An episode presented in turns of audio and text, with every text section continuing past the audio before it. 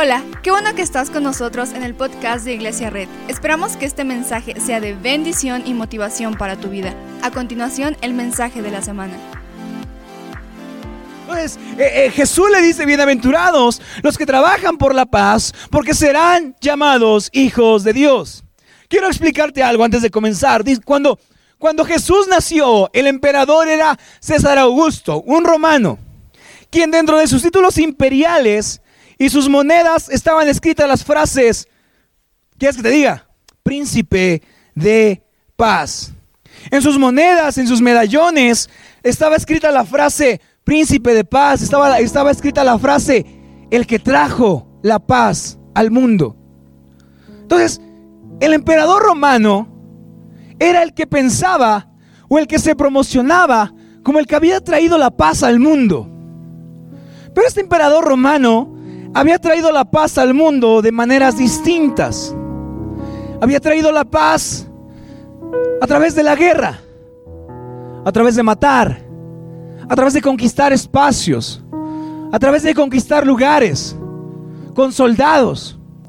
Y la gente que no hacía caso a su paz romana era crucificada. Adivinaste bien. La gente que no entraba en el círculo de paz era crucificada como el hombre que llamamos Jesús, que fue crucificado y, y entonces en los medallones de, de las monedas de, del imperio romano estaba escrita la frase príncipe de paz. Estaba escrita la frase el que trajo al mundo paz. Entonces cuando Jesús se acerca, Isaías había presentado a Jesús como el príncipe de paz. Entonces, cuando Jesús nace y empieza su ministerio, hay dos personas en este momento que se autoproclaman príncipe de paz. De un lado está César Augusto, comandante de las legiones romanas. Del otro lado, pues Jesús, quien con doce hombres cambió el mundo. Entonces, de cierta manera, el imperialismo romano sí había traído paz, pero fue fundada en conquistas violentas. Fue fundada en una paz traída por violencia. Y fue una paz sostenida por todo aquel que se levantaba como enemigo. Era crucificado. Dice la historia que a la entrada del imperio romano, a la entrada de la ciudad, aquellos que no estaban de acuerdo con Roma, eran colgados de un madero, de un árbol. Y eran crucificados, sí, adivinaste, como Jesús. Entonces al final de todo, Jesús cuando marca este momento de que dice, los hijos de Dios trabajan por la paz, da, una cátedra política en contra del emperador. Jesús, te estás metiendo en terreno, terreno delicado. Entonces la cruz era un símbolo que traía paz, pero a través del miedo. La cruz era un simbolismo que, que infundía paz, pero a través de la violencia. Y al final, la paz por medio de la violencia no es paz. Entonces, esta bienaventuranza debemos entenderla primero en el completo concepto de lo que significa paz. Quitando sola, solo sus formas cristianas de verlo, porque cuando leemos esto pensamos que, que habla de paz que interior, ¿verdad? Y nos dice la gente, tienes que ser pacifista, pacífico, y, y creemos que es paz interior, y hay cristianos que, que están como, oh, sí, soy pacífico y me puedes golpear y no haré nada, ¿verdad? Pero Jesús no hablaba solo de una paz interior, ni de una paz emocional, ni de una paz mental. La paz de Jesús, cuando Él marca que es el príncipe de paz, es una emoción pacífica que trasciende nuestras emociones. En un mundo drogado de violencia, de odio, de venganza, el reino de Dios tiene que ser una sucursal de paz en todo el sentido de la palabra. El problema es que hemos entendido la paz como ser traída a través del miedo. Entonces cuando yo como pastor encuentro a alguien que no está de acuerdo conmigo, ¿qué hago? Lo exhibo en público. Cuando alguien no está de acuerdo conmigo, le tiro una indirecta en redes. Cuando alguien no está de acuerdo conmigo, lo expulso de la iglesia. Cuando alguien no está de acuerdo con un pastor, ora en contra de ese alguien. Y, creemos que es cristianismo trayendo paz. Y entonces los, los pastores justificamos nuestro comportamiento de, no, es que hermanos, es que lo corrí porque era una manzana podrida que nos iba a contaminar a todos. Y todos aplaudimos. Bien, pastor, qué bueno que corrió ese pecador. Y no al final estamos haciendo lo mismo que Roma. Traer paz de una manera que trae vergüenza y hostilidad en una cruz. El cristiano, a su manera de traer paz, a veces es exhibiendo y creando enemigos. Entonces, si alguien no piensa igual que yo, lo mando a volar y le digo que ascuas de fuego, no sé cómo dice la oración, ¿verdad? Estén sobre tu cabeza y que el Señor te redarguya. Porque quiero que sienta hostilidad y vergüenza y venganza. Pero Jesús nos enseña que en un mundo borracho y drogado de odio, hostilidad y venganza, el reino de Dios tiene que traer paz en todos los sentidos. No solo paz emocional, no solo paz mental, sino realmente paz. Porque por eso Jesús murió en la cruz y lo primero que le dijo a sus discípulos fue paz con ustedes. Porque lo que Jesús estaba haciendo era tomar el símbolo de miedo y transformarlo en el símbolo de amor más grande que existe en esta tierra. Jesús estaba tomando la paz romana y la estaba convirtiendo en una paz del cielo. Porque así lo vieron los profetas. Isaías lo marca como el príncipe de paz. Y Jesús el príncipe de paz no es un gurú de meditación. No es alguien que enseña yoga sino el príncipe de paz es el Hijo de Dios que fue mandado a esta tierra para contrarrestar la paz como el mundo la enseña. Entonces, no trabajar por la paz es negar el trabajo completo de Dios. Juan 14, 24 dice, mi paz les dejo, mi paz les doy. Yo no se la doy a ustedes como la da el mundo. No se angustien ni se acobarden. 12 horas antes, 12 horas antes de su muerte, Jesús diría esta frase. Yo les doy paz. No como el mundo la da se las doy de una manera nueva. Y me encanta como dice, no se angustien ni se acobarden. Como si como si Jesús ya supiera lo que va a pasar y sabe que morirá en la en el símbolo de paz romana. Y Jesús dice, "No, no, no, no, no. Yo les doy paz, pero de una forma no como el mundo la da. Les daré paz, pero no como el mundo la conquista. ¿Y cómo, cómo conquista el mundo la paz?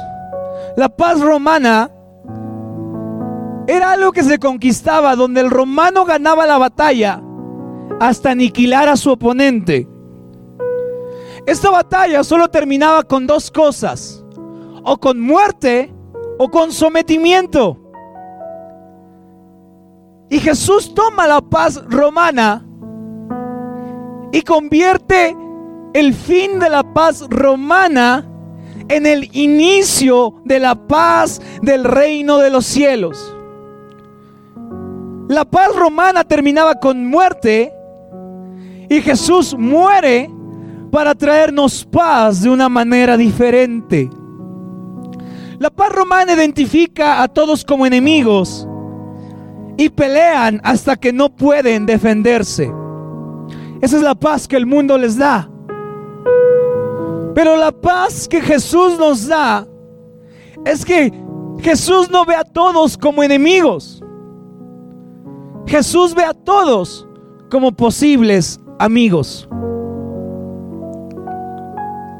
¿Y cuántos le prendan sus luces o, toquen el claxon quien, quien tiene un enemigo?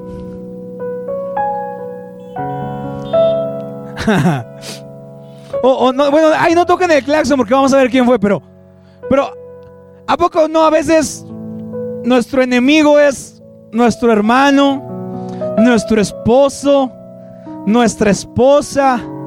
Y, y queremos llegar a la paz, ¿cómo? Ganándole, ¿verdad? Hasta que se rinda, la dejo en paz. Hasta que se rinda Él, lo dejo en paz.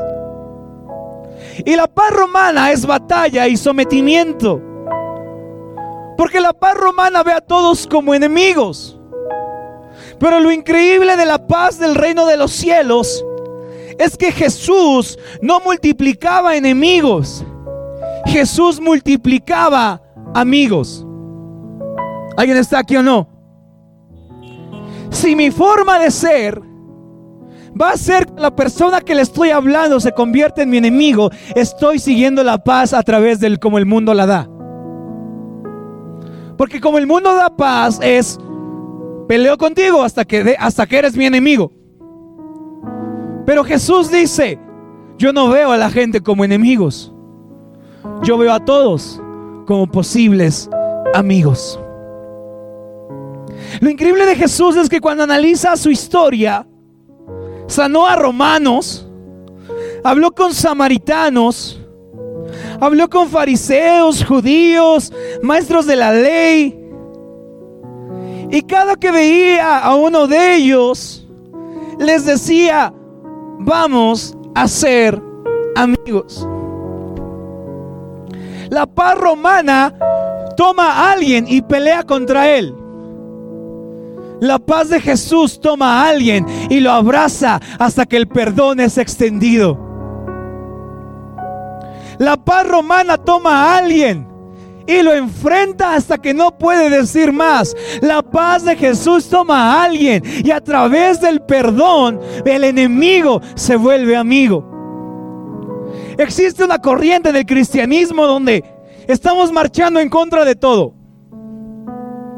Estamos predicando en contra de, algo, de un grupo, de una comunidad, de alguien que tiene preferencias distintas. Entonces veo videos de cristianos diciéndole, te vas a ir al infierno, arrepiéntete. Y si Jesús lo hacía, pero no a través de la guerra, sino a través de qué? De la paz. Porque la paz hace que mi enemigo se convierte en mi amigo rápidamente a través de algo llamado perdón. Mi enemigo se puede volver mi amigo si lo veo con ojos de perdón.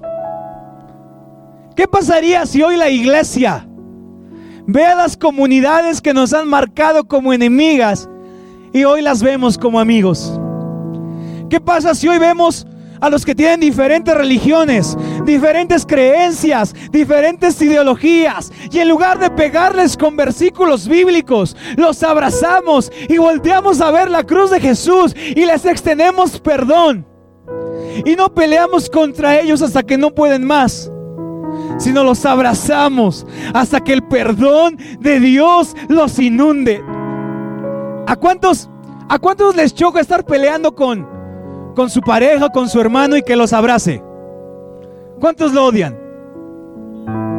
¿Verdad? Es como, me peleó con mi hermana y, y nos estamos diciendo de cosas y me está diciendo triste, alto, gordo. Yo le estoy diciendo triste, chaparrita. Y, y, de repente se empiezan a calentar todas las cosas y de repente mi hermana hace algo. Mi hermana me abraza y se queda así como pegada hacia mí. Y lo que yo quiero es como, quítate, tengo más insultos en mi cartera. Porque nos molesta que, que alguien quiera perdonarnos. Porque es más fácil insultar, es más fácil traer la paz como el mundo la trae. Pero si hoy no marchamos en contra de esas comunidades, y si hoy vamos y las asfixiamos con amor, ¿no seríamos llamados hijos de Dios, herederos del reino?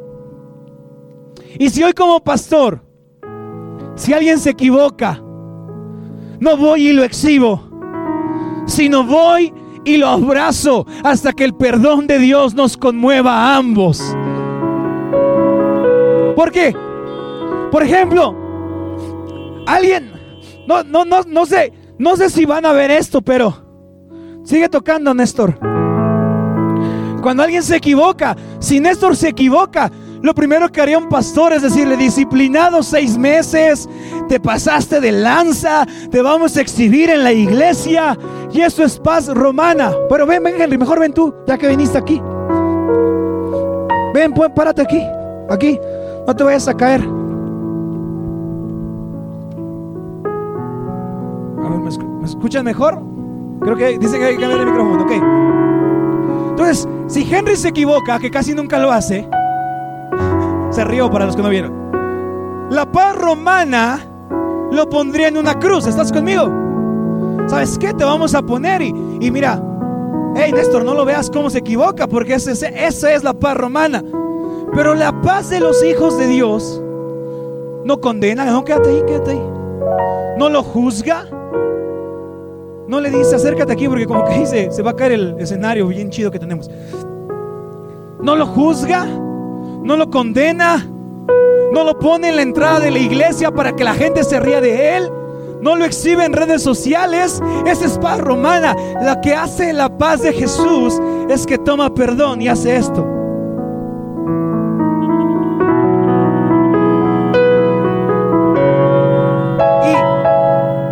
Y él se puede equivocar. Y yo como pastor podría encontrar 50 versículos para exhibirlo. 20 para condenarlo. 30 para hablar mal de él.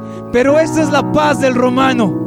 La paz de los hijos de Dios. Cuando alguien se equivoca, no lo exhibe en una cruz, no lo exhibe desnudo en la entrada de la iglesia, no lo exhibe en redes sociales, sino al contrario, cubre su desnudez y lo abraza y le dice, y, seguramente él dirá, suéltame, ¿verdad? Me quiero huir, me equivoqué. Pero lo que hace Jesús es que nos abraza hasta que dejamos de resistirnos con él. Y es cuando el perdón fluye. Y Jesús está así todo el tiempo. Y Jesús está diciendo, te equivocaste, pero todo está bien. No tengo por qué exhibirte. Esa es la paz de los hijos de Dios. Ahora imagina que no es Henry. Imagina que es otra religión. No estoy de acuerdo contigo en muchas cosas. Pero si vas a amar a Dios, que sea a través del perdón y no a través de la guerra. Ahora imagina que no es Henry. Ahora, ahora imagina que es una comunidad, una subcultura. Los tatuados, los, los, los reggaetoneros, los que, los que tienen cortes raros. Yo sé que podemos encontrar 50, 60 versículos para condenarlos en una cruz. Pero lo que Jesús hizo en la cruz fue cargar la condenación para que ahora la paz fuera entregada a nosotros y el perdón fuera entregado a nosotros y con cualquiera que sea Henry, para que el cristiano de hoy haga esto. Yo sé que te equivocaste, pero ven aquí. Como discípulos de Cristo, como discípulos de Cristo, somos llamados a abrazar a la gente que podríamos crucificar. ¿Cuántos conocen a alguien que podrían crucificar por cómo son? Yo conozco en redes sociales a 50 jóvenes de la iglesia que se han equivocado. Pastor, no les dirá nada. No, porque los estoy abrazando. Pastor, no haremos esto. No, hasta que el perdón fluya a través de sus vidas. Porque la paz romana pelea hasta que alguien se somete o hasta que alguien muere. Y a veces la iglesia ha hecho eso. Hay gente lastimada por la iglesia porque los herimos hasta que murieron, hasta que no respiraron más, hasta que no quisieron entrar más a nuestras iglesias. Esa es la paz a través del imperio romano. Pero la paz que Jesús nos deja es hacer esto. Porque la paz romana multiplica enemigos. Pero la paz de Jesús multiplica amigos. Yo podría hacerlo, mi enemigo. Pero lo que me enseña la crucifixión de Jesús, que Él fue el último sacrificio de la, de la paz romana. Porque ahora este mundo debe vivir a través de brazos de iglesia que asfixian. Brazos de iglesia con que la gente no quiera, los abrazamos ¿Es impráctico? Sí. ¿Es raro? Sí. ¿La regó? No, no después díganle qué sabe el pastor de ti. No, no, no le digan eso. Es, un ejemplo, ¿verdad? Henry nunca se equivoca. ¿Es impráctico? Sí. ¿Es raro? Sí. ¿Es difícil abrazar a tu esposa cuando le acabas de decir de cosas? Sí. ¿Es raro perdonar a tu esposo cuando se acaban de pelear? Sí. ¿Es complicado? Sí. ¿Están de acuerdo? No sé, preguntémosle a Jesús. Jesús nos enseñó que cada que tengo un amigo, mi relación con él no tiene que terminar como enemigo. Mi relación con él siempre tiene que terminar en amistad. Y aunque se asfixie, y aunque se ahogue, y es, no te vas a ir, Henry. Yo sé que quizás sientes vergüenza, pero no te vas a ir. Porque prefiero multiplicar amigos. Gracias, un aplauso fuerte a Henry. Prefiero multiplicar amigos que multiplicar enemigos. Los herederos del reino renuncian a las muestras de violencia como reacción inmediata y se rinden ante el perdón. La violencia multiplica enemigos, el reino de los cielos multiplica amigos. La paz hace amigos donde no se ven. Eso hizo Jesús en la cruz. Tomó el artefacto de violencia y lo hizo el emblema de la paz. Jesús renunció a la fuerza bruta, muriendo en el emblema universal de la paz romana y entregando paz del imperio del reino de los cielos a cada persona que se pone atrás de él. Jesús murió en el artefacto de enemigos. ¿No está increíble cómo tú veías una cruz y decías, ese es enemigo del imperio? Pero ahora cada que ves, cada que ves una cruz, tienes que recordar que tu vida tiene que ser una vida que hace amigos todo el tiempo que perdona rápido, que se niega a las muestras de violencia, que no quiere multiplicar enemigos. Sabes, he, hablado con gente esta semana y, y, quiero decirte algo. Soy, soy, soy el peor pastor que existe. Y, hay gente que me lo ha dicho por teléfono. Y, y mi reacción lo que iba a hacer era decirle, pues vete a otra iglesia, ¿verdad? Al cabo hay muchas. Y te puedo decir algo, lo quería hacer. Y me pudieron haber entendido tal vez. Pero dije, ese no es mi Jesús. Ese no es el Jesús en el que creo. El Jesús en el que creo se rinde con humildad ante el peor sacrificio de la historia y extiende perdón y gracia. Y dice, sí, podríamos terminar esta llamada como enemigos.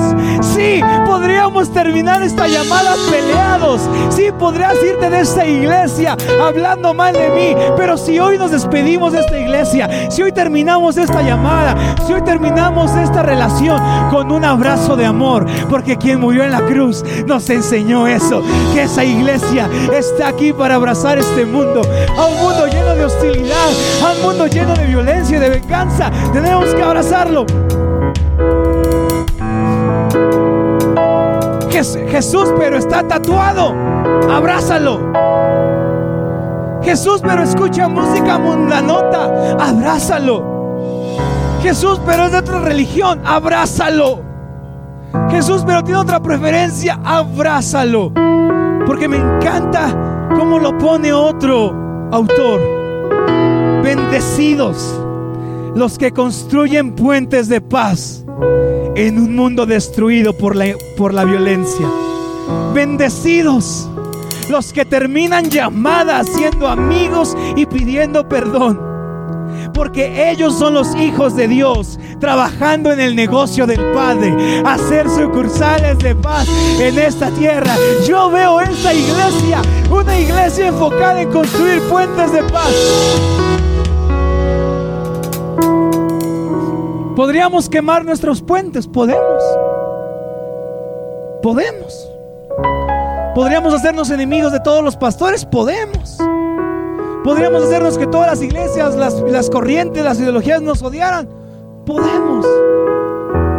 Pero solo los que heredan el reino de los cielos terminan llamadas, discusiones, peleas, conflictos, con un abrazo de perdón que ahoga con gracia cualquier muestra de violencia. Mientras que la paz de este mundo multiplica enemigos, la paz que Jesús me enseña es multiplicar a mis amigos. Hoy quiero invitar esto. ¿Quién es, ¿A quién consideras enemigo? Y no solo quien se robó una de tus gallinas. ¿Con quién no estás de acuerdo? ¿Con quién no comulgas en sus ideas? ¿Por qué no vas y lo abrazas? Y le dices, no tenemos por qué pelear.